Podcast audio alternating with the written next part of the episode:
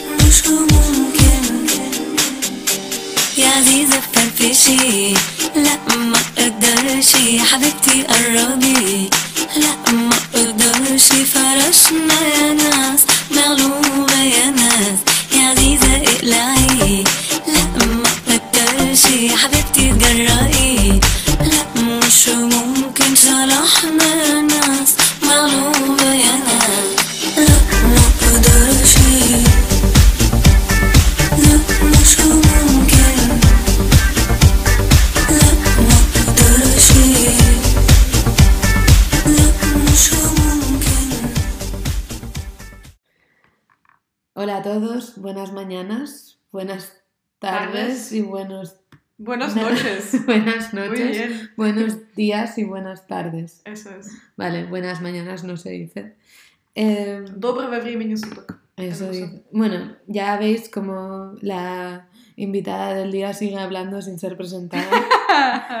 La presentadora también sigue hablando sin haberse presentado en ningún momento. Bueno, yo soy Ana, ¿y tú?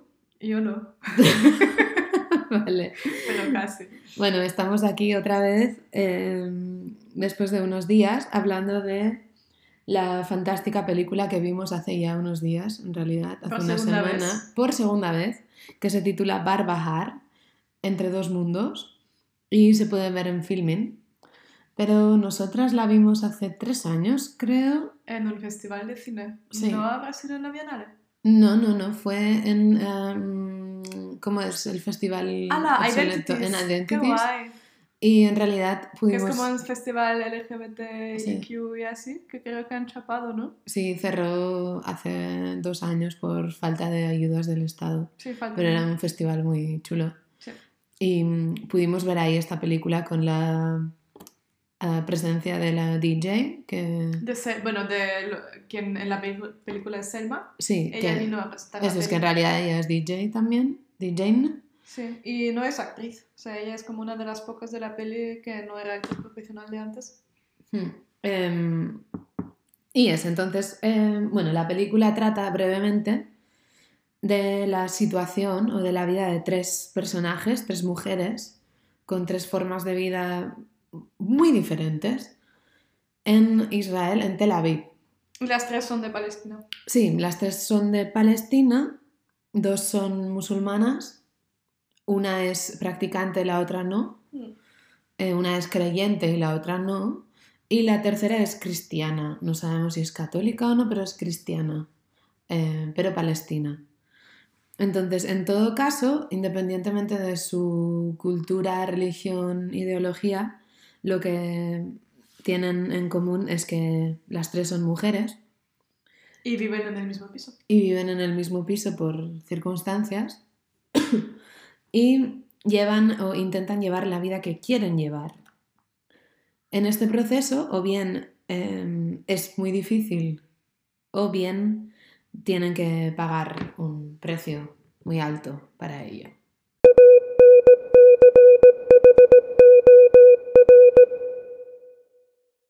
Por una parte no encajan en, en Tel Aviv, ¿no? En, en Israel no son vistas como ciudadanas israelíes. Y después, por otra parte, son palestinos, pero tampoco encajan en, o sea, tienen cultura palestina, pero no encajan porque no aceptan la tradición. O sea, mm, es como que no están en el sitio que les toca. O sea, bueno, no que les toca, que es que, bueno, no es que les toque o no les toque.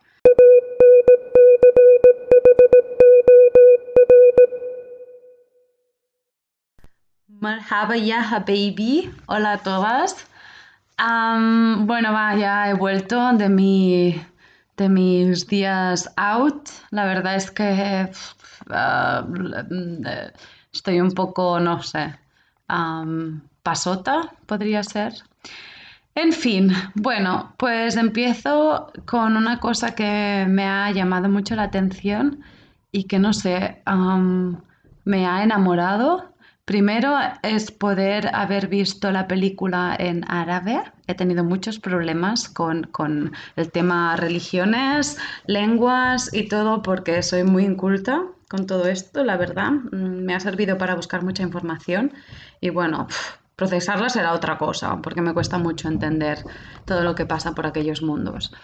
A ver, pues mirad, cuando oí el nombre de Nur, pensé, ¡buah! Es precioso este nombre. Y busqué su significado.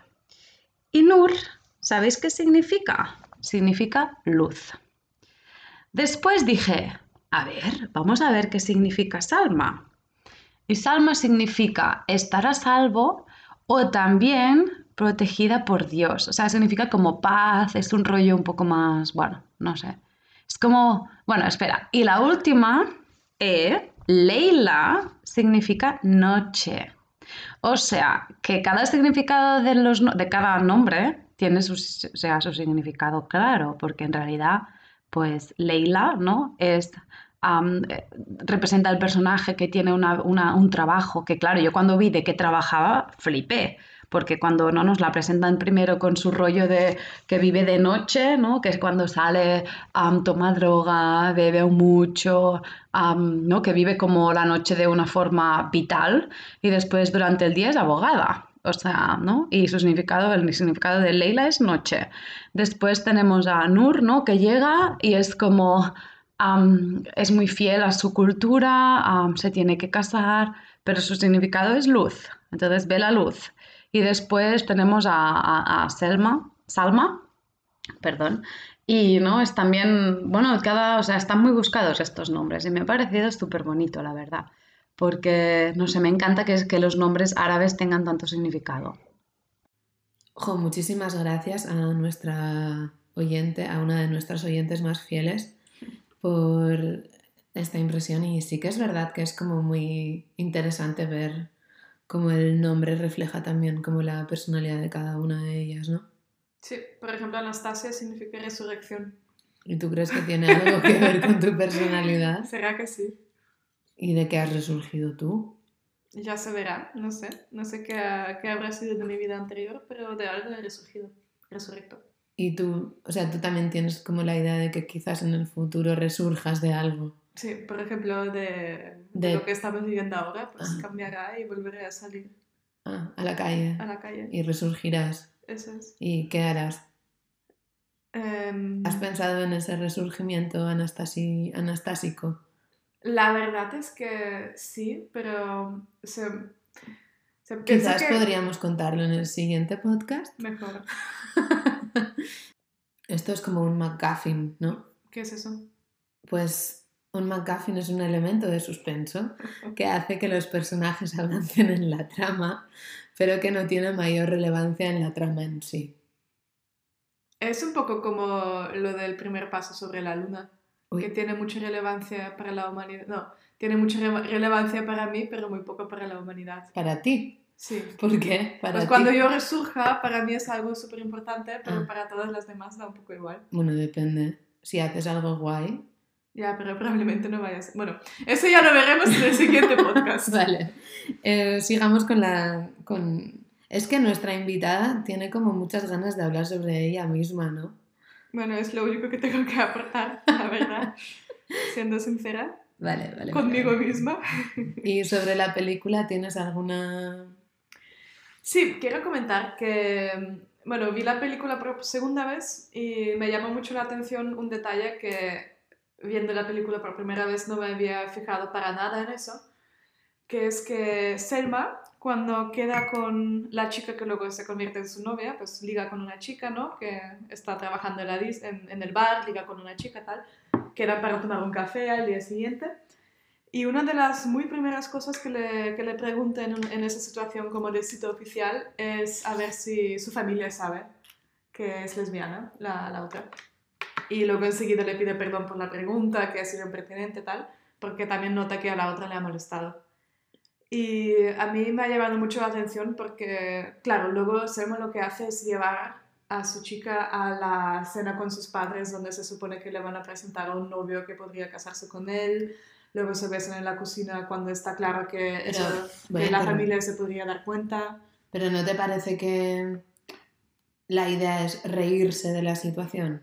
Claro, sí, sí, obviamente, pero es como... O sea, me ha llamado mucho la atención porque para mí también muestra una cierta incoherencia con la que yo también me identifico mucho de, de Selma, de por un lado tenerlo súper claro ella misma, em, que le gustan las mujeres, que eso es la forma de vida que ella ha elegido, eh, luego a la vez no estar de acuerdo con las normas que existen en su familia, pero em, tampoco tener como, digamos, las ganas, la energía o darle tanta importancia como para rebelarse en contra de, de su familia como por completo. Ujú. Entonces eso me ha llamado mucho la atención.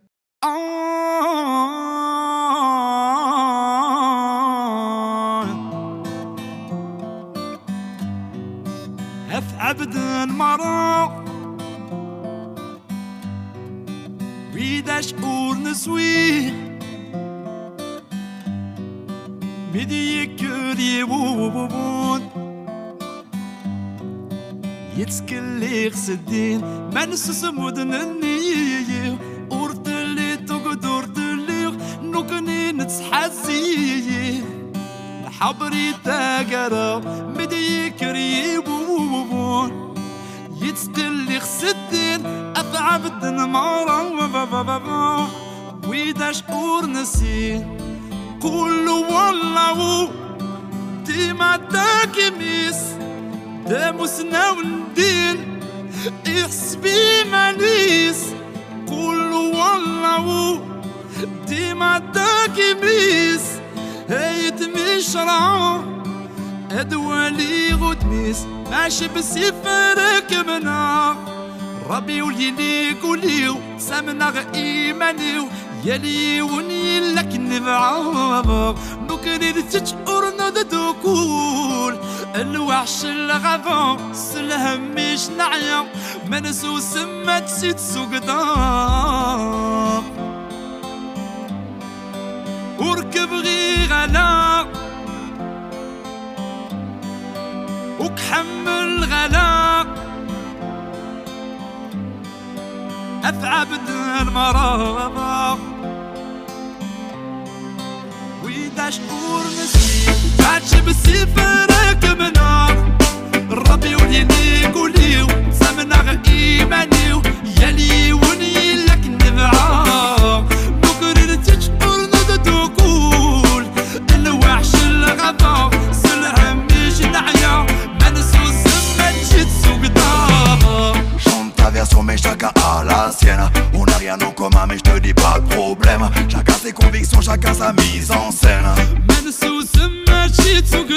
Même couleur dans nos mains malgré notre épiderme. Les consonnes peuvent se lire s'il y a des voyelles. Le futur de nos vies se conjugue au pluriel.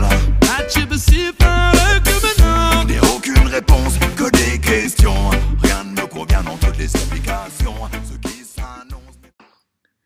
Sí, ¿eh? No sé, yo en realidad tampoco le he dado tanta importancia al tema de, de que haya ido a casa de su familia. Creo que para su personaje no es relevante, o al menos en la película no es relevante. O sea, yo tengo la sensación de que en realidad lo que la película quiere mostrar es que hay tres personajes, o tres mujeres en este caso, que mm, tienen como muchas dificultades para ser aquellas personas que quieren ser. Lo saben, pero tienen muchas dificultades. Y, por ejemplo, en, en el caso de Nur, que es la chica que en principio es musulmana y es creyente, cuando ella va a vivir a la ciudad y convive con estas dos personas en este piso compartido, em, yo no creo que ella descubra nada. Yo creo que ella ya lo sabe, solamente está siguiendo los pasos para, para facilitar ese, ese camino a la libertad. O, o esa Sí, bueno, eso estoy de autonomía. acuerdo. Eso también mola mucho de la película, ¿no? Que Mm. nos está mostrando en plan que las muy guays que salen de noche le enseñan a la muy tonta cómo funciona eso, no es eso para, Para nada.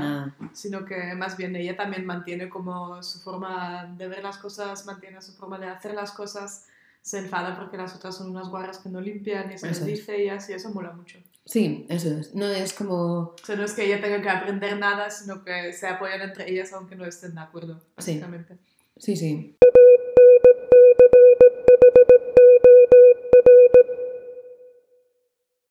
Y bueno, tema análisis de la película, la verdad es que creo que tiene un poco de paralelismo con la película de Mustang, que no es un poco la lucha por la libertad, por la independencia de cada una.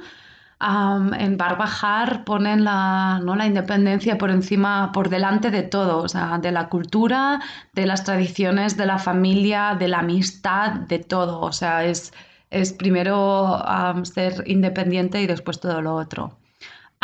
Que por cierto, me, me fascinó la, la escena, la última escena cuando salen todas, ¿no? Y se van todas a la terraza, las tres con una estrella Damm, por cierto, que no paran de beber estrellas Damm.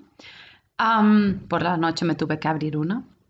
Y entonces, no, al final es como se separan, porque Salma se tiene, ¿no? Dice que se tiene que ir a Berlín para, alejarse, para huir. Y, no sé, es, es como, como entre ellas crece ese amor, esa, no sé, esa amistad de, de mujer a mujer a mujer. Y realmente las tres también son súper diferentes, ¿no? Una es DJ, la otra es estudiante, la otra es abogada. Y no sé, es, es, es realmente una película preciosa, la verdad.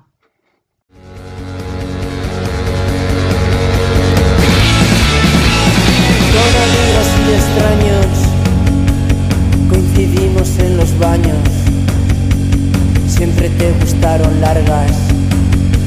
Amarga baja, amarga baja. Ni valiente ni inconsciente, es la marca en nuestra frente. Amantes en el precipicio, no me vengas con que es vicio. No me vengas con que es vicio. No me vengas con que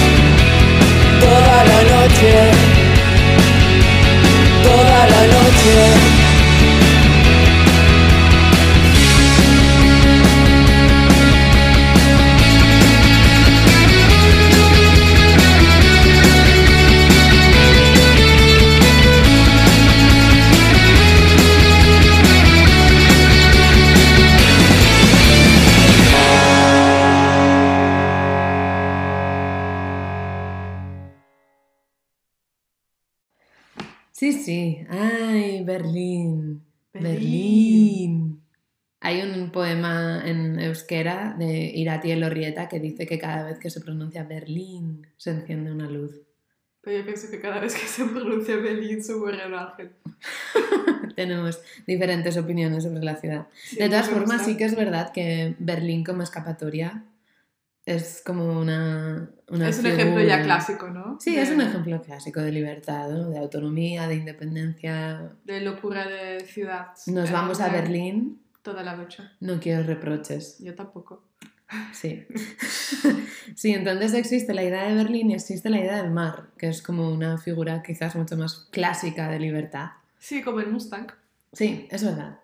Y Ahí tenemos otra paralela entre las dos pelis, donde el mar es como forma de escaparse y también donde... Sí. Sí, porque es un mar, no es un lago, ¿no? Ya. Que el lago es como un símbolo de muerte Mm, y el mar es un símbolo de libertad. sí, porque está abierto, o sea, más abierto imposible, Sí. como el futuro. Uy. Sí, es la resurrecta habla desde el futuro. Sí. Entonces existe como esta idea de escapatoria con Berlín y el mar. Y por otra parte, em, lo que a mí en esta película me ha parecido como... Bueno, otra vez, perdón, ¿eh? Otra vez tenemos el tema de los matrimonios concertados. Que en esta película, por ejemplo, a mí particularmente me gusta que muchas veces desde el punto de vista occidental em, hablamos del matrimonio concertado como si fuese una cosa particular, Ajena, ¿no? sí, ajena y particular de otras religiones, ideologías retrógradas que no nos eh, tocan en, en- Mm. en- en absoluto. Y sin embargo, en esta película vemos como la familia de Salma es eh, cristiana, no sabemos si católica, pero bueno, cristiana, quizás ortodoxa.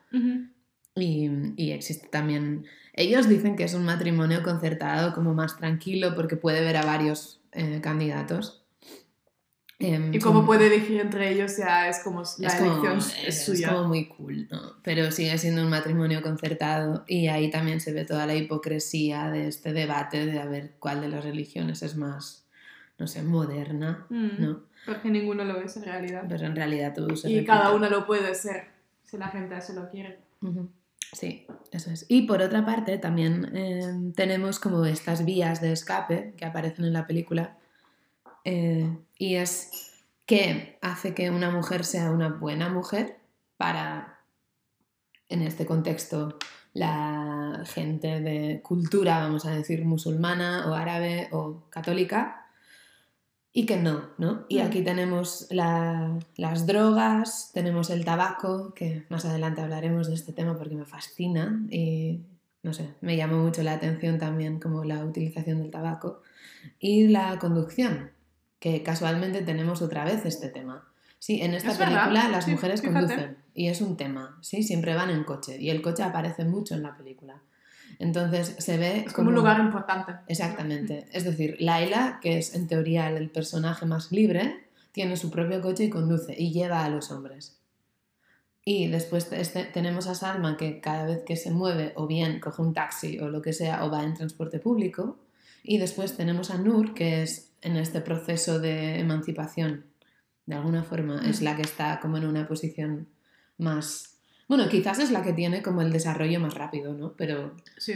sí que está en una posición quizás como más menos emancipada, Mm.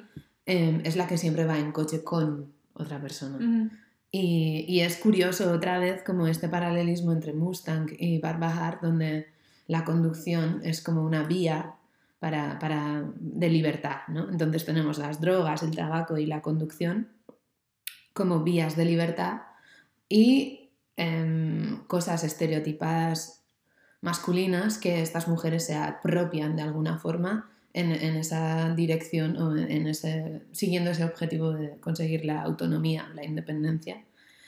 Y hay otro tema que nos gusta mucho a todas las que escuchamos este podcast, que es la cocina. ¿sí? Porque aquí la mujer más mujer cocina que te cagas y Laila, que es la que va cuando quiere agasajar a su novio pretendiente, a su nuevo pretendiente, perdón, Mm. eh, necesita ayuda para cocinar bien, ¿no? Es como esa muestra de mujer de la casa, es aquella que sabe cocinar bien para su marido. Y también existe como esta idea de cocinar bien es igual a ser una buena mujer y cocinar mal es igual a no ser una buena mujer. Y está el tema de los cuidados, que también es como un tema muy actual. Eh, con este tema de la- del confinamiento, o del confitamiento, como dice en nuestro podcast tan querido, que es de forma semanalidad total. No es nuestro podcast. Bueno, es mi podcast. Eh, hay un crítico de cine del país, que es como un señor muy famoso, muy señor, que se llama Carlos Boyero, no sé si os sonará, lleva muchos años escribiendo las críticas del país de cine, y es como alguien en el mundo, que en cuanto empezó el confinamiento lo primero que dijo fue que a ver qué iba a hacer él a partir de ahora porque vive solo y no sabe cocinar. ¿No? Entonces, Qué guay, qué criticable. Sí, es tan criticable. sí. Pero bueno, también recuerda esta idea, ¿no? De, de, no sé, de los cuidados y de los autocuidados, que saber cocinar y cuidarse a sí misma es una cosa muy importante, más allá de tener que hacérselo a otra persona. Y también plantea la cuestión de a ver si en este confinamiento, quiénes son aquellas personas, me encantaría hacer un estudio de género de esto, quiénes son las personas que piden comida a domicilio. Es decir, quiénes son las personas que piden un puto Big Mac para comer eh, cada día, ¿no? O sea, una hamburguesa y otra persona se tiene que jugar la vida, bueno, poniéndonos en términos un poco eh, apocalípticos, para que cierta persona pueda comerse un Big Mac. Porque dudo que haya señoras de 50 años pidiendo comida a domicilio estos días, ¿no? Para nada. Mm, Para mí, algo que a través de la cocina también me llama mucho la atención, y Ana, a ver si tú me vas a discutir eso a lo mejor.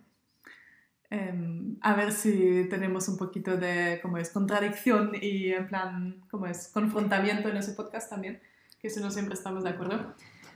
Que para mí el personaje de Leila en la película, si pienso en la relación que ella tuvo con Zaid, Ziad, Eh, ¿Zaid o Ziad? Ziad. Creo que es Ziad, Ziad, Ziad, sí. sí.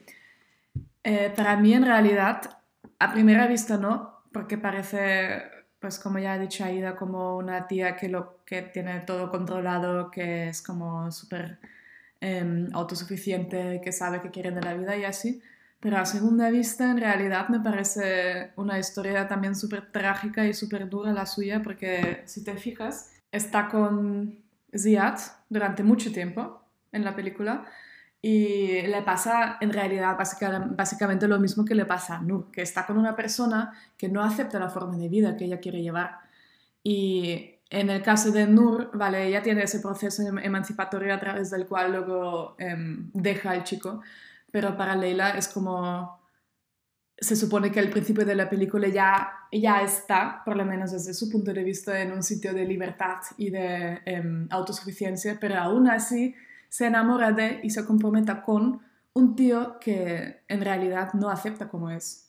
Y eso es aún más flipante. O sea, si ya vienes de un lugar donde tú em, te sientes como libre y sabes lo que quieres de la vida y sabes muy bien lo que opinas, em, luego es como una incoherencia que, em, la cual también puedo llegar a entender y me mola mucho que se muestre también en la película. Eso de luego enamorarte o estar con una persona con la que a largo plazo pues es como que no, no, no coincidís en la forma de ver la vida. Entonces, en caso de Leila me parece aún más trágico, digamos, a segunda vista y para mí un momento clave es cuando ella cocina para él, a pesar de todo lo que ella puede opinar sobre la gilipollez que es el cliché de que la mujer tenga que cocinar, Sí. claro, le pide la ayuda a su compañera de piso para que la cena quede de puta y con la cena que está muy rica le, consiga, le consiga eh, ¿cómo se llama? Como a Agasajar. a agasajar al chico ese.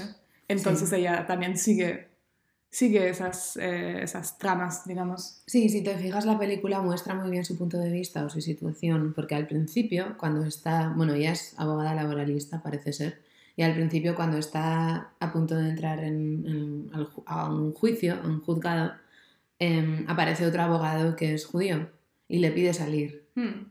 Sí, Y Laila le dice em, que a mí me encantaría, pero... pero a tu familia no le va a molar. familia no y le va a así, molar, claro, y luego hace lo mismo, pero con otro tío. Eso es. Claro.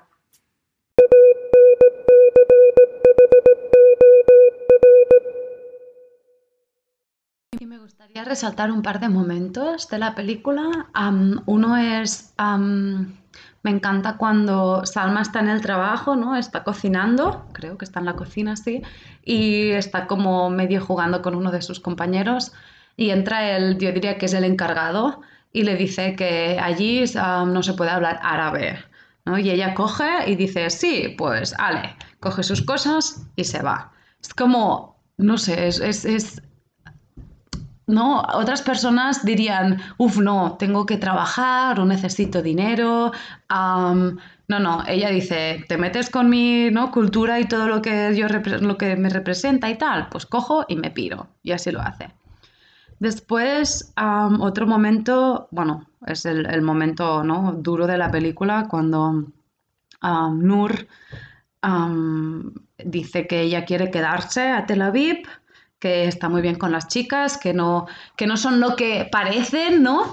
Cuando está hablando, hablando con su prometido, que qué asco de pavo, o sea, bueno, perdón. Y, y entonces, ¿no? La abusa de ella, que por cierto ahora aquí en Cataluña solo se habla de todo esto, de la violencia de género, de cómo contactar con los Mossos, cómo proteger a la gente que está confinada en casa. Miedo me da, porque cuando levante el confinamiento, eso será, no sé cuántas mujeres nos vamos a encontrar muertas en casa. Perdón, pero mira, mm, es una cosa que me, que me, me duele. Bueno, pues esto, ¿no? Abusa de ella y entonces ah, llegan sus compañeras. Y es brutal porque Leila, creo, si no recuerdo mal, que llega de, de fiesta y es como que de repente le pasa todo. O sea, es como, ¿no? Am, la cogen, la cuidan, la ponen en la ducha, que es un momento de, ¿no? De lavar el cuerpo, de cómo quitarse el asco. Y entonces después planean cómo, cómo, cómo actuar y me parece increíble. Y también me parece muy bonito am, cuando am, ella, Nur, va, con, va a ver a su padre con, con su mm, prometido, entre comillas, ¿no? Y le dicen que, que no se van a casar y tal. Y él intenta culparla a ella y su padre dice que no, que ella no ha cambiado. Y cuando se abrazan, bueno, me puse a llorar y todo.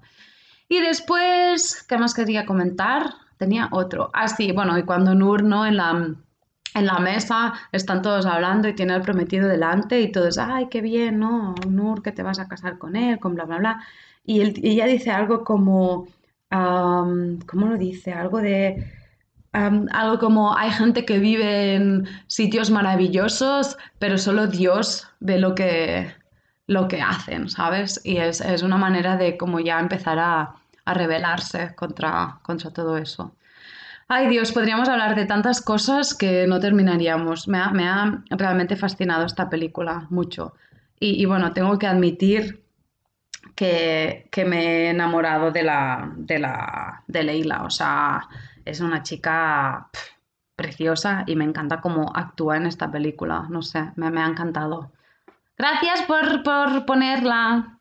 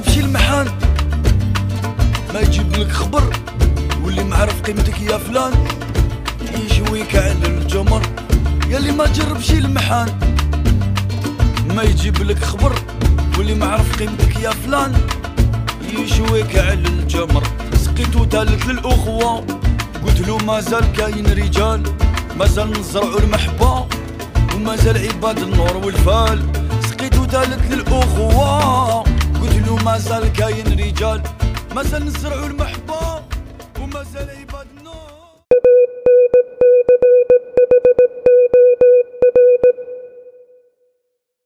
Hola, hola. Bueno, quería comentar un par de cositas sobre la peli Barbahar. Ah, me ha encantado. Me ha parecido una película muy bonita. Bueno, la primera cosa que quiero comentar es ah, la presencia excesiva del tabaco, bueno, de los cigarros, ¿verdad? Ah, creo que nos hemos dado cuenta todas. Ah, me ha recordado mucho a mm, Burning Evin, en el sentido que, ah, bueno, para las que no la hayáis visto, es un documental que vale realmente la pena sobre una chica que nace en una cárcel en Irán. Ah, estuvo en el festival de cine de, mm, bueno, la Bienale creo que fue, ¿no? Ah, no, This Human World, ah, en el Festival de Cine de, los Derechos Humanos de, de Viena.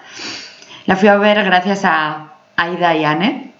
Bueno, porque la pobre Anne se, se puso enferma, entonces me quedé yo con la entrada. Am, y bueno, a lo que íbamos. Me recuerda a eso porque en un momento la chica de Burning Evin cuenta cómo la madre le explica que, ell- bueno, la madre es fumadora y le dice que para ella fumar es representa la libertad, ¿no? Y, bueno, es una cosa muy curiosa porque claro, para nuestra generación, en el mundo en el que vivimos, con todas las libertades que podemos tener, aunque no, todavía no tenemos todas, nos, nos parece algo, bueno, fumar, pues bueno, no es algo que además creo que mm, cada vez somos menos fumadores, ¿no? Bueno, a veces fumo, pero bueno, no es algo que me haga sentir libre, ¿no? Es más bien un- una cosa que, que te hace sentirte, pues eso, que es una adicción, ¿no? Bueno, puntos de vista diferentes, pero, pero sí, es- está claro, ¿no? Que es un punto de, libertad, de decir, "Buah, tengo derecho a fumar, ¿no? Ah, bueno, sobre todo cuando ve- vemos como el chico este, Visan, creo que se llama, ¿no? No, no me acuerdo cómo se llama. Bueno, que le dice a Laila que, que a ver si deja de fumar. Interesante. El otro punto que, que quiero eh, comentar, bueno, que realmente no solo tiene que ver con esta película, sino con las otras dos que he visto, con Mustang y Booksmart, es la... O sea, en el orden que las estamos viendo. No sé si os habéis dado cuenta, pero Mustang tiene que ver con la infancia, bueno, y con la adolescencia también, un poco. Luego Booksmart son adolescentes y ahora nos encontramos en la siguiente etapa de la vida, ¿no? Y es muy bonito ver cómo, bueno, dependiendo de en qué lugar del mundo, ah, las repercusiones diferentes que tiene ser mujer. Bueno, creo que esto es todo por ahora. bueno, que paséis buen día. Chao.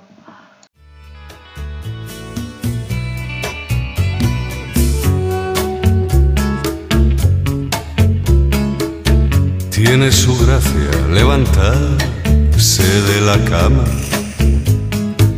Un cigarrito, un cafetito, unas galletas y después otro cigarrito. Y alguien llama y con su voz insoslayable va y me dice, haz las maletas. Y es ella claro que es un puro disparate que un día sí y otro también me ata su carro, carro de amor y a la vez carro de combate y me preparo a discutir mientras enciendo otro cigarro, otro cigarro que aún no es el de después, es anterior, por eso mismo lo destaco. Gracias tabaco, gracias tabaco.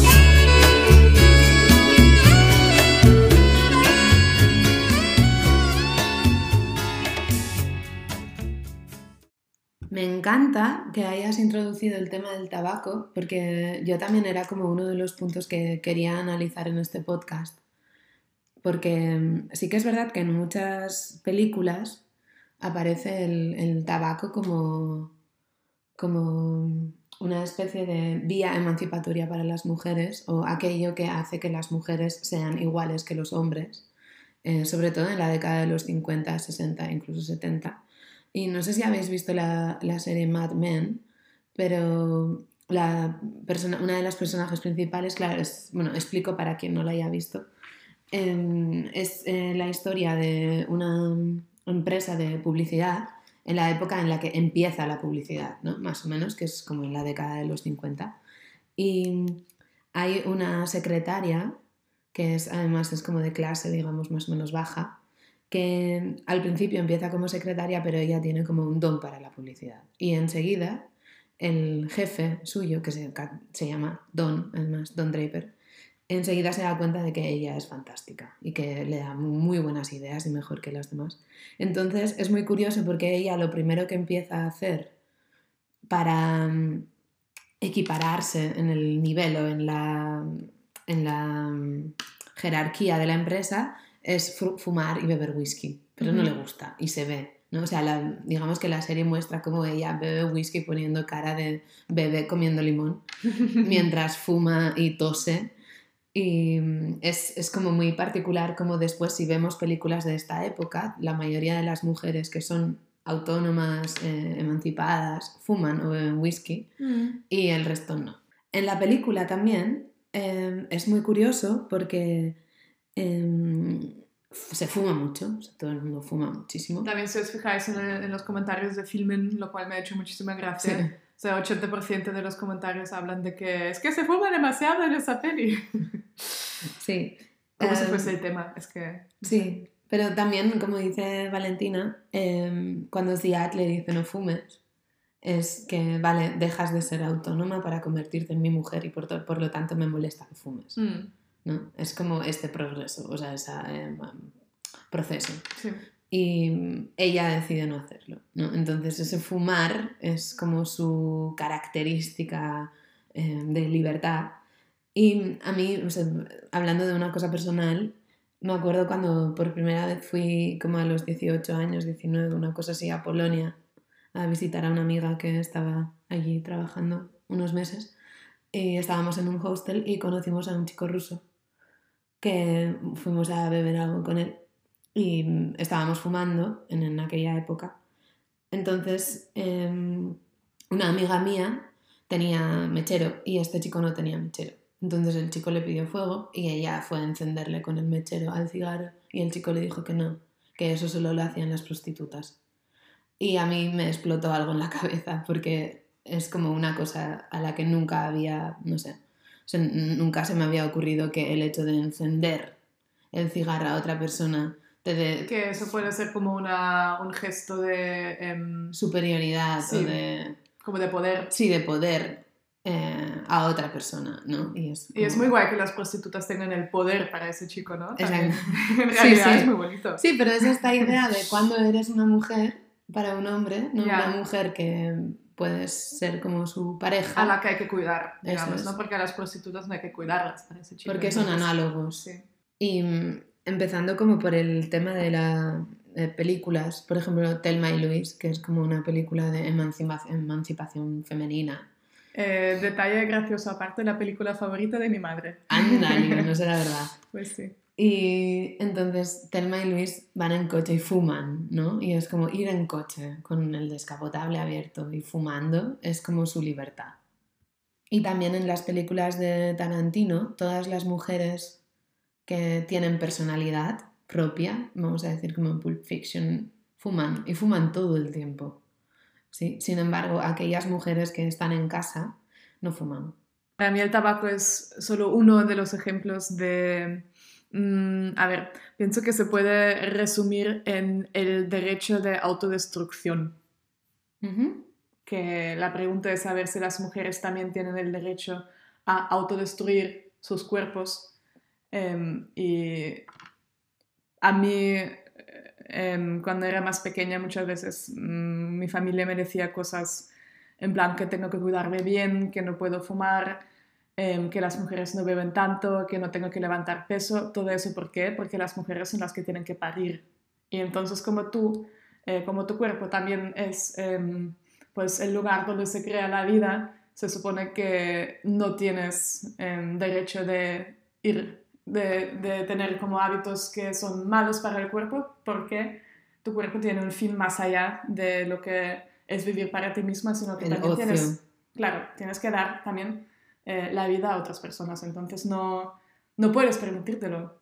Y Pero por eso, eso estás haciendo una perspectiva teniendo en cuenta que el tabaco es malo y eso es una cosa más o menos de los 90. bueno, sea de la época de la que sea, pienso que hoy en día está bastante claro Sí, que sí, hoy, o hoy en día sí, pero quiero decir, si nos ponemos en perspectiva en, no sé, en los años 30 o en los años 40, era un vicio. O sea, es una fórmula de recreo que no en- principalmente, al menos no se sabía si tenía algo, o sea, si era perjudicial o no. Simplemente era algo fácilmente evitable.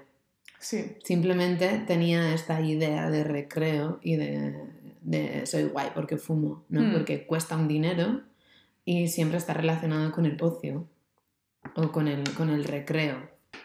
Total, que teniendo esto en cuenta me he puesto a investigar un poco y resulta que en 1929, en la época del crack o el crash del 29, en Estados Unidos fumaba aproximadamente el 5% de las mujeres y mm, hubo un desfile de Pascua, pues más o menos por esta época, donde hubo una performance em, y mm, las mujeres salieron a fumar, ¿sí? Es como empezaron a fumar en público, que para en esa época estaba muy mal visto.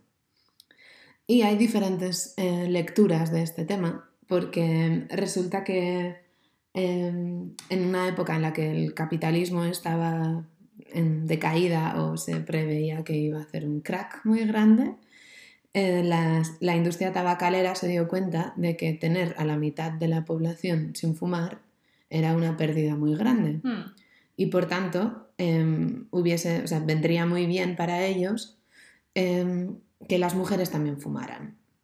Entonces Edward Bernays, que era un sobrino de Freud, casualmente, em, habló con varios psicoanalistas a quienes les preguntó a ver cuál sería la estrategia publicitaria más, eh, no sé, más efectiva para que las mujeres se dieran cuenta de que fumar también era cool para ellas. ¿Eso cuándo me has dicho? ¿En los años 30? Sí, O sea, después del crack crash. Eh, eh, fue ese año. Mm. Entonces hubo eh, una campaña publicitaria de Lucky que decía eh, así, enciende un Lucky y nunca más echarás de menos los dulces que te hacen engordar. Y aparece una mujer fumando. Sí, entonces lo que querían era que las mujeres también fumaran. Entonces parece, parecería lógico que después de este anuncio y estas pretensiones de la industria tabacalera de Estados Unidos, fumar para las mujeres se convertiría automáticamente en algo habitual y no peyorativo. Sin embargo, no es así, porque incluso hoy en día una mujer que sucumbe a la idea de fumar em, sigue siendo denostada, es decir, sigue, la sociedad la sigue culpando. Mucho más en algunas sociedades que en otras, como por ejemplo hemos podido ver en esta película y en otros países árabes donde las mujeres que fuman en público eh, tienen penas de cárcel.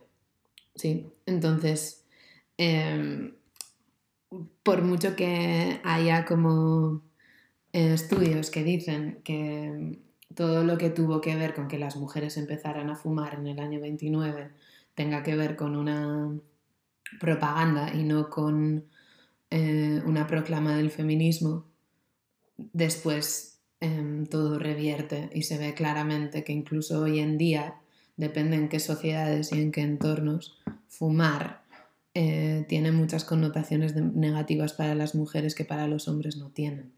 Todo ello teniendo en cuenta, obviamente, que fumar es malo. ¿eh? A mí eso me, me recuerda a em, los argumentos de Jordan Peterson. ¿A te suena? Sí. Sí. Em, a ver, he visto muy pocas cosas de ese señor, que básicamente es un puto loco, según mi opinión. Em, Voy a tener que censurarte otra vez. ya lo sé, perdón.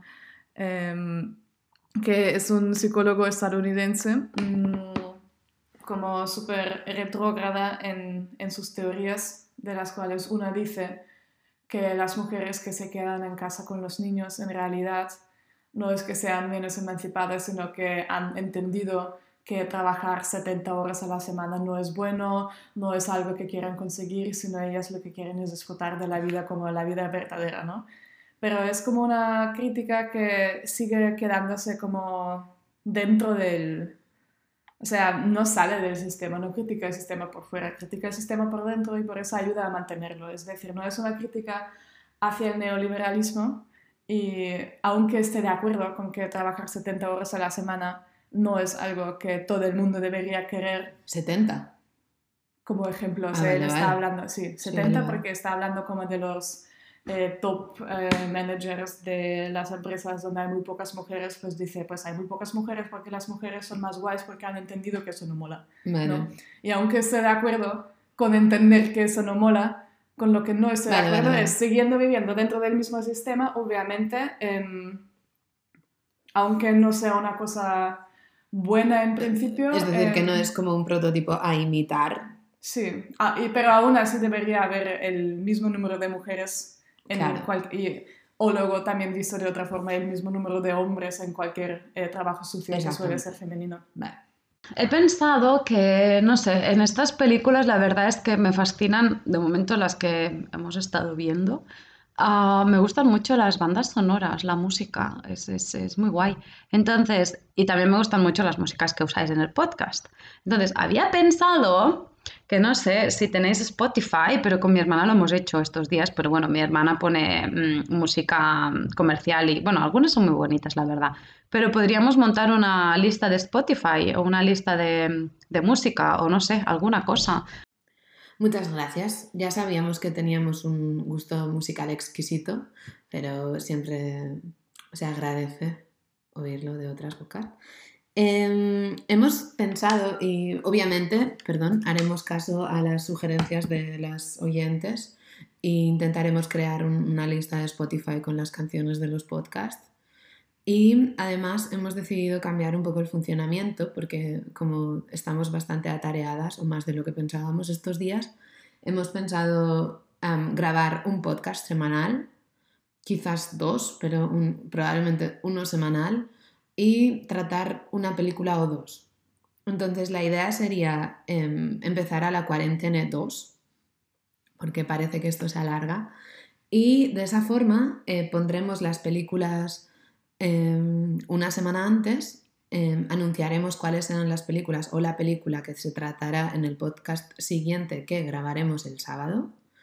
Y por tanto, durante la semana esperamos y agradecemos y rogamos audios eh, para luego poder debatir sobre la película. Y también rogamos sugerencias para más películas. Exactamente, entonces nos encantaría recibir sugerencias para películas que actualizaríamos en el programa diariamente o cada dos días. Y de esta forma eh, habría un podcast semanal, hay, habría bastantes sugerencias de películas que podemos ir actualizando, pero solamente trataríamos una o dos en el podcast. Además, eh, como Valentina bien decía, ha sido una cosa, la verdad, no premeditada, pero es como muy guay que hayamos hablado de una película de la infancia, otra de la adolescencia y otra de la juventud. Entonces podríamos hablar de una película de viejos ahora. Sí, se me ocurre una. ¿Cuál? La grande belleza. ¿Sí? Vale, pues bueno, pues la semana que viene entonces. Eh, bueno, ojo, tenemos La ventana indiscreta, Es verdad. em, que a mí particularmente me encantaría hablar de esta película la semana que viene. Y La Grande Bellezza como segunda opción. Entonces podríamos hacer un podcast compartido con las dos películas o hacer dos podcasts la semana que viene. Y las películas serán, uno, La Grande Bellezza y dos, La Ventana Indiscreta. Y bueno, de momento eso es todo. Que tengáis una maravillosa semana de confitadas y nos oímos, nos escuchamos, nos hablamos y volvemos a analizar la película el sábado que viene. Que tengáis buena semana. Chao.